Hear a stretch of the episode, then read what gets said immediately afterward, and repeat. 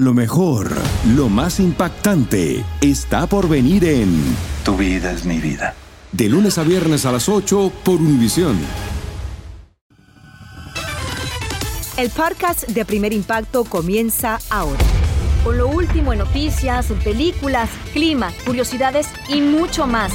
Infórmate de los principales hechos que son noticia en el podcast de Primer Impacto.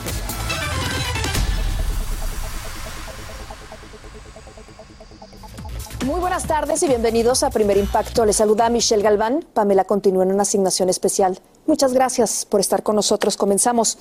La desesperación por cruzar la frontera llevó a cientos de migrantes a formar parte de un motín en un centro de procesamiento en México. Mientras intentaban escapar, los involucrados prendieron fuego a unos colchones y como nos cuenta nuestro compañero Francisco Cobos desde Texas, hubo varios intoxicados a causa del humo. Después del humo y el fuego sobrevino el caos y el pánico en este edificio del Instituto Nacional de Migración, en donde permanecían detenidas unas 350 personas. Los testigos dijeron que los disturbios comenzaron cuando un grupo de inmigrantes prendió fuego a varios colchones y el humo comenzó a invadir la zona utilizada como cárcel migratoria. La celda 1, el humo, como todos encerrados, se propagó por dentro y casi no dejaba respirar. Muchos de los migrantes huyeron en medio de la confusión hacia el puente internacional que comunica con Eagle Pass, Texas, lo que llevó a cerrar la frontera durante dos horas. Muchos lograron abrir eh, las pertenencias personales, que es una cosa que nos preocupa, y empezaron a sacar, a sacar cosas y a correr. Las autoridades informaron que una persona resultó herida y al menos una docena intoxicada por el humo. Cuando llegaron los compañeros y todavía lograron apagar las llamas y sobre todo el humo, el humo que había con las personas que tienen asegurados aquí a los migrantes. Casi todos fueron recapturados. El motín se presentó en un momento de crisis en la frontera cuando miles de personas siguen llegando para cruzar a Estados Unidos. ¿Vale la pena el peligro de llegar hasta acá? Yo quiero que sí, que valga la pena porque la verdad uno viene con un objetivo y pues es cumplir nuestra meta, es cruzar al otro lado. El secretario de Seguridad Interior, Alejandro Mayorkas, visitó la frontera de Texas, en donde se reunió con agentes de la patrulla fronteriza, quienes le explicaron cómo se preparan esperando el fallo sobre el título 42. Todo esto ocurre a unas horas de que un juez federal emita un fallo sobre si continuarán o no las expulsiones express de migrantes bajo el llamado título 42. En Hidalgo, Texas, Francisco Cobos, primer impacto. Vamos a cambiar de información. Este es un caso que ha conmocionado muchísimo al país, que hemos seguido muy de cerca aquí en Primer Impacto. Levantan cargos de homicidio contra el hombre que atacó a tiros una congregación religiosa en California. El pistolero de 68 años de edad es acusado de matar a una persona y cinco tentativas de asesinato, entre otros delitos. Tras este horrendo crimen, se celebró una emotiva vigilia en una iglesia cercana con la presencia del heroico pastor que, como usted sabe, neutralizó al agresor. El presidente Joe Biden y la primera dama rindieron honores a las víctimas de otra sangrienta balacera en el estado de Nueva York. El mandatario y su esposa Jill Biden visitaron el memorial improvisado a las afueras de un mercado en la ciudad de Buffalo, donde 10 personas murieron y 3 sufrieron heridas. Allí depositaron, como lo ve, flores y oraron por los fallecidos en este brutal ataque. Como hemos informado, el sospechoso fue arrestado. Y la administración Biden decidió suavizar de alguna manera la política hacia Cuba que recrudeció el expresidente Donald Trump para aliviar la precaria situación del pueblo cubano, suspenderá el límite de las remesas de mil dólares por trimestre. Además, va a restablecer los vuelos comerciales a diferentes ciudades de la isla, el procesamiento de visas y el programa de reunificación familiar. Las medidas no incluyen levantar el embargo ni las sanciones económicas contra funcionarios del gobierno. Y descubren un narcotúnel que atraviesa la frontera entre Tijuana y California. Las autoridades federales detectaron un inusual movimiento de vehículos entre una vivienda y un almacén y tras un allanamiento encontraron la entrada del sofisticadísimo túnel, mire usted en pantalla, de más de 1.700 pies de largo, con un sistema de rieles, de electricidad y de ventilación. Durante el operativo también incautaron casi una tonelada de cocaína y otras drogas y arrestaron a seis presuntos narcotraficantes. Pero vamos a otras noticias porque un voraz fuego forestal ha consumido más de 300 mil acres de terreno en Nuevo México. y se ha convertido en el mayor incendio en la historia del estado. Miles de bomberos que combaten las implacables llamas solo han logrado contener menos del 30% y no han podido evitar que destruyan cientos de viviendas. Ante la magnitud de este siniestro, el gobierno declaró zona de desastre para enviar ayuda federal cuanto antes.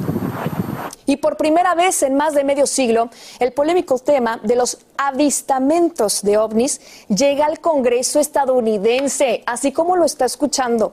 En una audiencia pública, funcionarios del Departamento de Defensa reconocieron tener información sobre 400 incidentes en los últimos 18 años.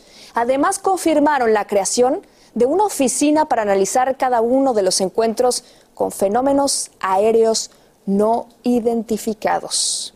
Me hace recordar a un periodista muy querido en nuestro país, en México, que decía, un mundo nos vigila. ¿Usted qué opina? Continuamos con más de primer impacto en vivo. A más de 100.000 personas asciende la cifra oficial de desaparecidos en México. Iván Macías conversó con familiares de algunos de ellos que no han dejado de buscar a sus seres queridos y se resisten a que sean considerados solo un número más en esa interminable lista de dolor. Rubí enciende esta veladora esperando que el ansiado milagro se le cumpla. Lleva 31 meses buscando a su hermano Jesús, a quien parece que se lo tragó la tierra yo lo soñé y él me decía que ya no lo buscara. Él me decía, ya no me busques. Esa desaparición dejó partida a la familia quienes lo buscan desesperadamente. No te pongas así, mamá, mi hermano va a aparecer. ¿Qué quiere? Yo lo que quiero nadie me lo puede dar. Yo lo único que quiero es a mi hijo.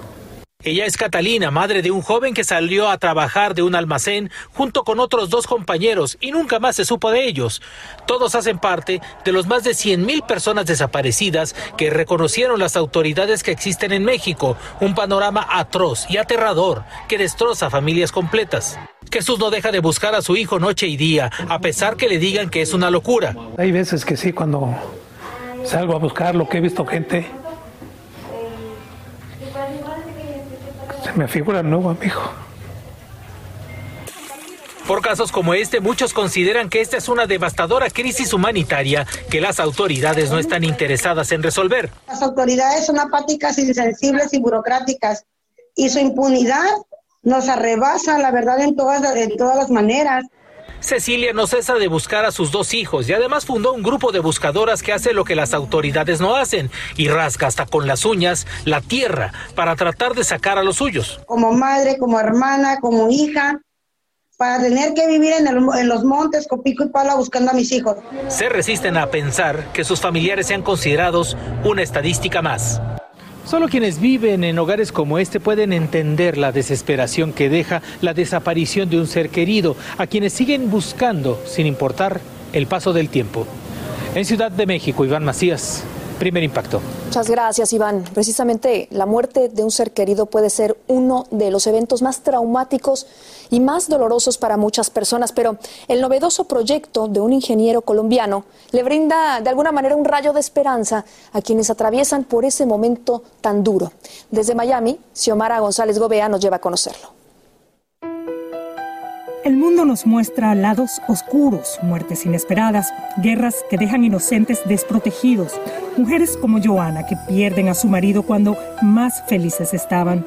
Y ahora, mi entrevistado Camilo. ¿Quién es Camilo? Porque por lo que veo, o sea, la imagen que representa es oscura. Camilo se dedica a la educación sobre ese tema que para muchos representa justamente la oscuridad y es el tema de la muerte. Estoy pensando en este tema desde los ocho añitos. Su abuelo murió de cáncer de páncreas cuando era un niño y entonces no tenía los recursos emocionales para aliviar su dolor y ni siquiera lo dejaron asistir al funeral de la persona que más quería. En ese momento el dolor se congeló a los ocho añitos, ese dolor se congeló, lo llaman justamente el duelo congelado.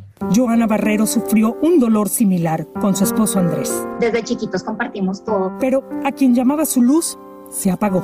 Uno queda como sin luz. Cuando se hacían exámenes para tener su primer hijo, recibieron un terrible diagnóstico. Le hicieron una tomografía y le dijeron cómo te tienes que ir para urgencias porque tienes un tumor.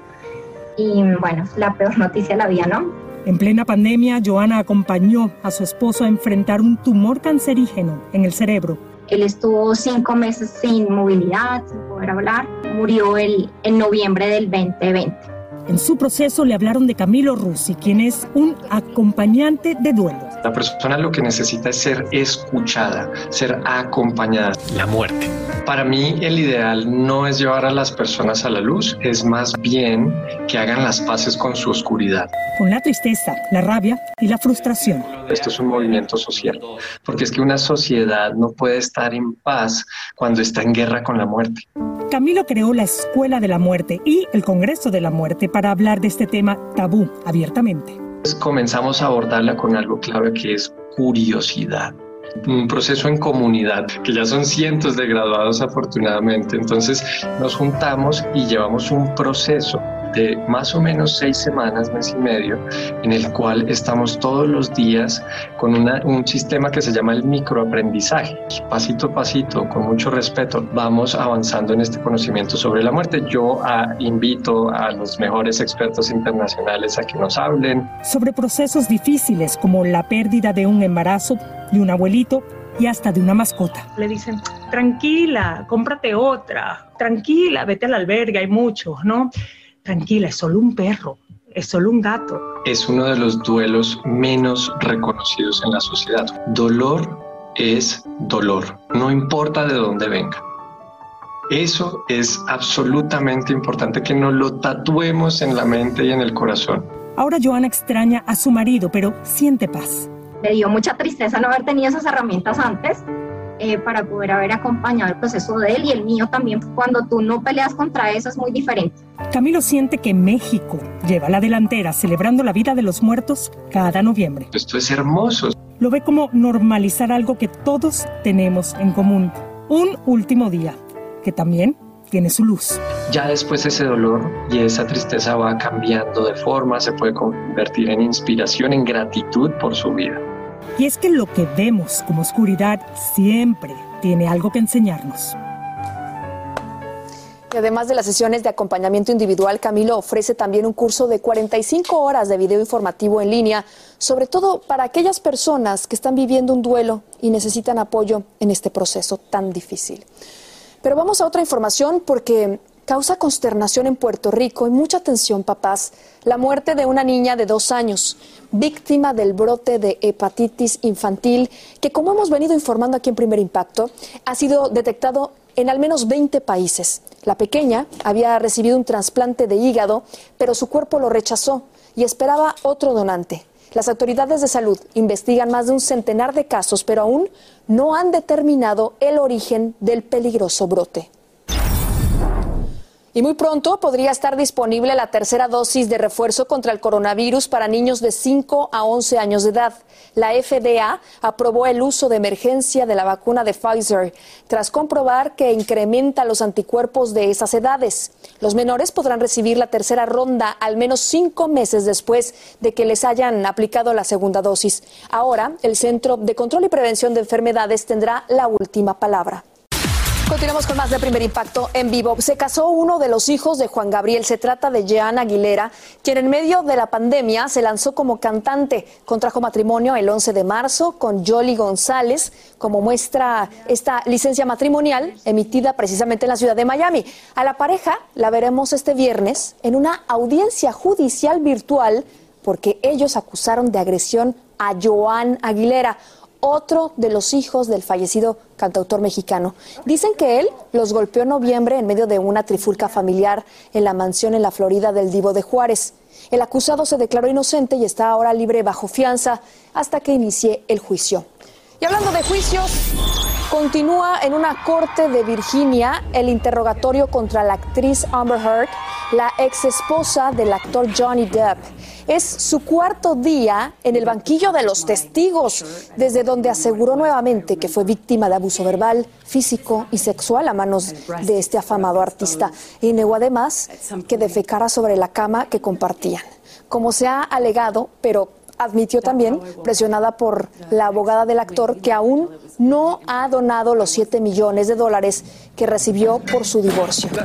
El actor, Johnny Depp, niega que abusaba de ella, aunque se han presentado videos y grabaciones en los que discuten acaloradamente. la acusa de difamarlo y pide una compensación de 50 millones de dólares. Esto solo es el principio. Porque lo mejor, Esto no se va a quedar así.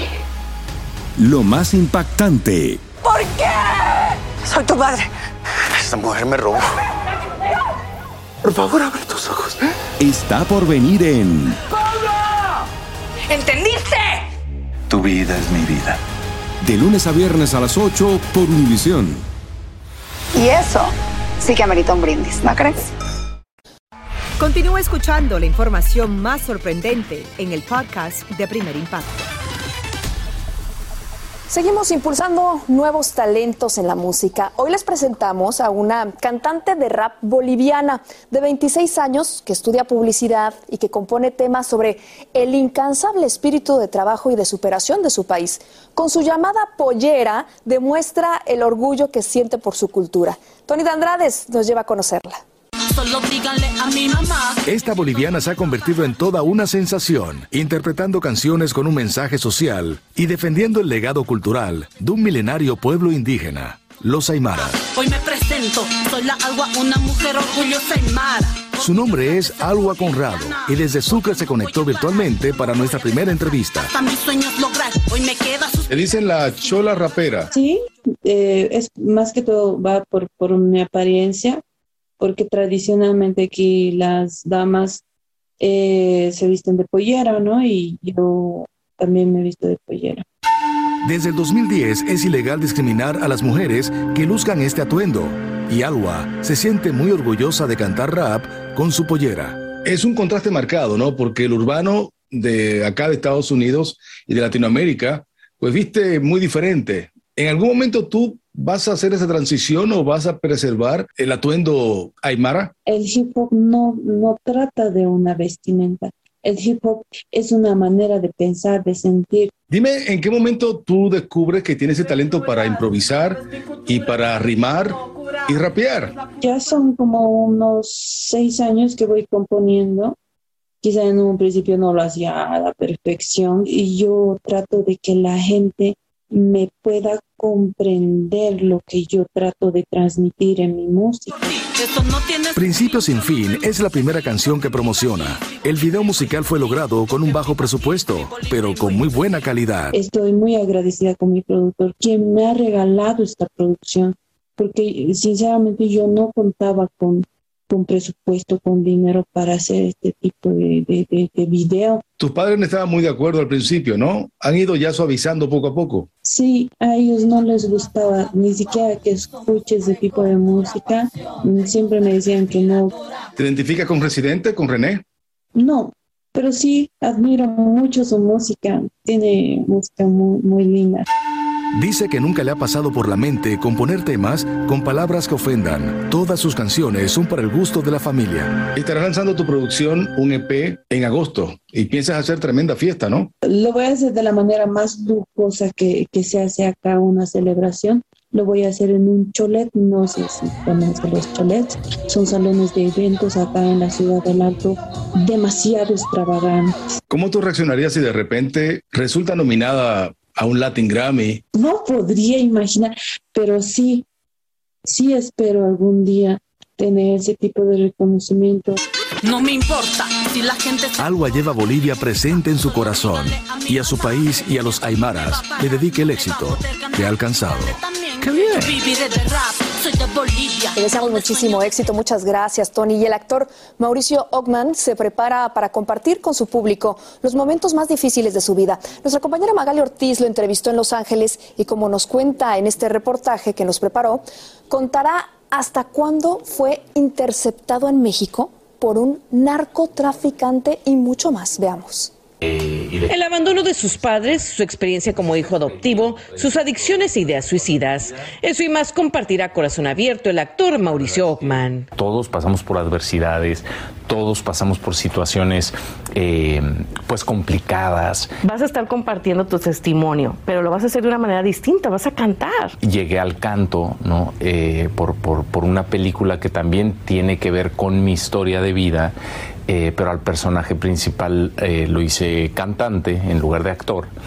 Y, y, entonces me metí como para foguearme, ¿no? Y de repente me encantó. También narrará cuando abandonó la búsqueda de su madre, que lo dio en adopción al nacer y hasta el momento no ha querido saber nada de él, como nos comentó en esta entrevista en el año 2018. Y si no me ha buscado hasta ahorita, eh, pues ¿para qué le muevo? Y con su madre adoptiva lleva varios años distanciado. Y con la adoptiva decidí eh, separarme de ella desde hace mucho tiempo por, por cosas este, de salud. Y es como, sí, o sea, puedo, puedo perdonar, puedo eh, salir adelante de ciertas circunstancias, pero, eh, pero hay ciertas cosas que, que ya no permito en mi vida. Otro momento difícil que le tocó vivir fue cuando un comando armado lo interceptó en México y lo llevó ante un temido narcotraficante que lo admiraba por su interpretación en la televisión de un mafioso y lo quería conocer. ¿Qué fue lo que pasó y qué te dijo en ese momento? Fue una experiencia eh, pues complicada, eh, difícil, ¿no? Eh, pero, pero, pero bueno, ¿no? O sea, creo que son parte, parte de, ciertas situaciones y ciertas cosas que, que de repente me, me, tocó vivir. Y, y, fue y también como, como el darme cuenta que este que hay que mandar mensajes pues más positivos. Otro de los pasajes que quisimos saber si mencionará en su presentación es el presunto acoso sexual del que habría sido víctima al inicio de su carrera a manos de un productor. ¿Tú llegaste a vivir una situación así con algún productor que quiso propasarse contigo? Pues mira, de este tipo de cosas y más seguiré eh, eh, platicando y ahondando porque creo que creo que todos pasamos como por, por, adversidades y por, por situaciones este, complicadas. Entonces, pues creo que creo que sí, creo que es es, importante eh, decir cómo, cómo pudimos sobrevivir a ciertas, a ciertas situaciones fuertes, ¿no? Entonces, eh, pues sí, de eso y más. Actuando en vida, estrena en septiembre en McAllen, Texas, y el actor se presentará en muchísimas otras ciudades de la nación. En Los Ángeles, Magali Ortiz, primer impacto. Continuamos con más de primer impacto. ¿Se ha dado cuenta cómo la tecnología ha cambiado el mundo en el que vivimos? La medicina ha hecho impactantes avances y la familia sigue siendo la base de la sociedad. Una sociedad donde la tolerancia y la inclusión son urgentes, porque el modelo familiar también ha evolucionado. Serán testigos de cómo el amor es el eje de la familia moderna. Viajamos a Puerto Rico para presentarles a una familia del siglo XXI.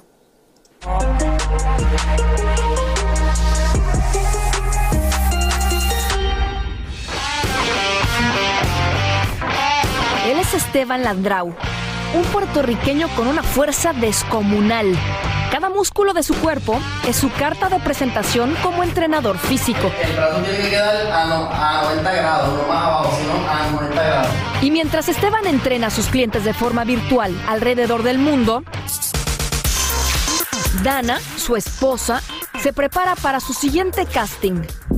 Dana Sultana es una reconocida actriz colombiana que está a punto de estrenarse con un papel protagónico en la serie Punto Final. Y es también una aclamada bailarina. Y con su escultural figura ha ganado miles de seguidores en las redes. Dana y Esteban son los padres del hermoso Ariel. Y aunque con su hijo lograron cumplir su mayor anhelo, esperan que les sea concedido un milagro. Quisiéramos bautizarlo, pero en el momento que vayamos a entrar a, la iglesia, no, no, nos van, no nos van a permitir. Entonces, ¿por qué dicen si, que somos una aberración si de igual manera somos un hombre y una mujer? Bautizar a su hijo y casarse por la iglesia es prácticamente imposible para ellos, porque la religión que su familia les inculcó no los incluye en sus leyes eclesiásticas. Me encuentro con una mamá trans, con un papá trans y con una familia muy feliz. Esteban, tú naciste biológicamente del sexo femenino, pero te convertiste a hombre. Y todo el mundo vio que un hombre estaba embarazado. Llamaron tanto la atención que hasta Ricky Martin los felicitó. ¿Cómo fue tu embarazo? Fue totalmente tranquilo, incluso fue un poco cómico porque cuando fui a sala de emergencia a decir pues que me quería hacer una prueba de embarazo pues para corroborar la que me había hecho de farmacia, eh, ellos pensaban que yo me había hecho trasplante de útero y que por eso era que yo estaba en embarazo. Y, yo les tuve que explicar, no, lo que pasa es que yo pues nací, nací femenino, hice transición, mi pareja es una mujer trans y así fue como pudimos concebir a nuestro hijo. Y ahí comenzó la tarea de cómo es mostrar un hombre gestante, porque normalmente en las cabezas de las personas es como que si tú eres gestante, eres mamá. Y la tarea de nosotros era mostrar pues que él es un hombre gestante no quiere decir que porque haya tenido el bebé en su vientre pues sea la mamá, porque el trabajo de mamá es el que hago yo. Para lograr su ansiado sueño de ser padres, Esteban y Dana decidieron detener su tratamiento hormonal, un tremendo sacrificio para la persona que hace una transición de género. Este es el momento más difícil para una persona trans porque las hormonas nos hacen sentir un poco de euforia en, en el cambio de género, ¿no? Cuando él dijo, pues estamos en embarazo, pues ya estábamos como que lo, conseguimos. Y por ejemplo, tu abuela, que, que, es otra generación, de alguna manera más conservadora, ¿te cuestionaba al respecto de cómo es posible que vas a tener un hijo? Pues no, al, contrario, ella se puso súper contenta. Incluso eh, antes de yo hacer transición, eh, yo le dije pues, que me gustaban las mujeres y que pues para ese entonces que era lesbiana. Y, ella me dijo que ahora me amaba más porque me aceptaba tal y, y tal y como yo era. Y con ese apoyo de su familia y el gran amor que se tienen, la naturaleza se encargó de que el pequeño Ariel cobrara vida en el vientre de su papá, mientras su mamá cuidaba cada detalle y también cada antojo. Fueron 37 semanas de la más dulce espera, de una gran empatía y también de dolor para esta pareja. Me imagino que cuando ingresaste al quirófano, porque fue una cesárea, el médico se quedó un poco asombrado al, decir, bueno, le voy a practicar una cesárea a un hombre, pero realmente tú conservaste tus genitales femeninos y, y, gracias a eso fue posible el embarazo. ¿Qué fue lo que vivieron en ese quirófano? Gracias a Dios, el, médico que nos atendió acá en Puerto Rico, él, él, él bien open mind sobre nosotros. Incluso todo, todo el personal médico cogieron talleres para saber cómo trabajar en nuestro caso y en ningún momento nos faltaron el respeto, todo el tiempo nos trataron súper bien, de ella, a, a, a mí de él. ¿Qué sentiste cuando escuchaste a Ariel llorar por primera vez como mamá? Fue como que la vida te agarra y te pone en la tierra, o sea, estás aquí, o sea, estás muy volando, estás en las nubes, no, o sea, aterriza porque cambia la vida, o sea, te digo que ya uno deja de ser uno para ser él. En plena pandemia, el hermoso Ariel, que dentro de poco cumplirá dos años, llegó al mundo según sus padres, con una importante misión. Dicen que los hijos nos eligen como padres. ¿Por qué creen que Ariel los eligió ustedes como papás? Pues yo siento que Ariel viene a cambiar el mundo porque lo más importante que nosotros pensamos es el amor.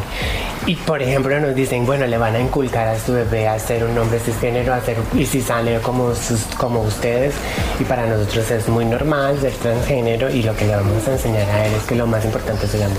Quien quieras amar, quien quiera ser, es lo que él va a tener. Yo pienso que él siempre va a defender, Dana es mi mamá, este, este, este Esteban es, mi papá, porque padre es quien cría, no quien, no quien engendra. Una vez que, que nace Ariel y que forman esta familia tan feliz, ¿qué charlan en la noche entre esposos de cómo van a educar a Ariel? Sí, sí, hemos hablado de eso como que no podemos decirle a Ariel, tienes que hablar, tienes que comportarte, porque por ejemplo eso fue una de las cosas que a mí me pasaron en mi infancia, que yo tenía que comportarme de cierta manera y aprendí a ser un hombre porque tenías que ser un hombre. Entonces yo digo, a esa Ariel no le va a pasar eso. Si él mañana dice quiere ser una persona queer, nosotros lo vamos a entender y vamos a saber lo que hay, por dónde es el camino, a encontrarte y a escucharte, a ser él feliz. Sí, que sea, que sea el mismo, que él decía quien, que él decía quién quiera ser, pero si le, si le soy honesto, ¿verdad? A Dana no, no le preocupa mucho, pero a mí sí. Eh, yo daría lo que fuera porque él no fuera como nosotros. Y no porque nosotros estamos mal, sino por todo lo que nosotros nos ha tocado sufrir para estar aquí. Y pues obviamente ese sufrimiento de todo padre no quisiera que su hijo lo, lo, lo pasara. Gracias Esteban, gracias Dana. Quiero agradecerles profundamente a esta encantadora pareja por abrirnos su casa en Puerto Rico y su corazón. Ellos son el preludio de un mañana sin prejuicios y mientras disfrutan de la isla del encanto, rezan para poder algún día bautizar a su hijo y para que su pequeño Ariel no sufra la discriminación de la que son víctimas muchos niños por ser parte de una familia del siglo XXI. Y para nuestro final de impacto, encontraron con vida a una mujer que había desaparecido en la Florida y el héroe es un perro de la unidad canina de la policía. Gracias a su buen olfato, el can guió a los agentes hasta un área boscosa, bastante alejada del hogar de la señora que sufre de demencia y se desorientó mientras regresaba a su casa y aunque sufrió algunos rasguños y estaba deshidratada tras un rescate de película, ahora se recupera en un hospital satisfactoriamente también en la Florida. Desde aquí les damos una pronta mejoría y por hoy nos despedimos, pero lo invitamos a sintonizar su estación local y a encontrarnos mañana en una nueva cita de impacto. A nombre de todos los que hacen posible este programa, le agradecemos su confianza. Muchísimas gracias. Así termina el episodio de hoy del podcast de Primer Impacto. Encuentra episodios nuevos de lunes a viernes, primero en la aplicación de Euforia y en todas las plataformas de podcast. Como siempre, gracias por escucharnos.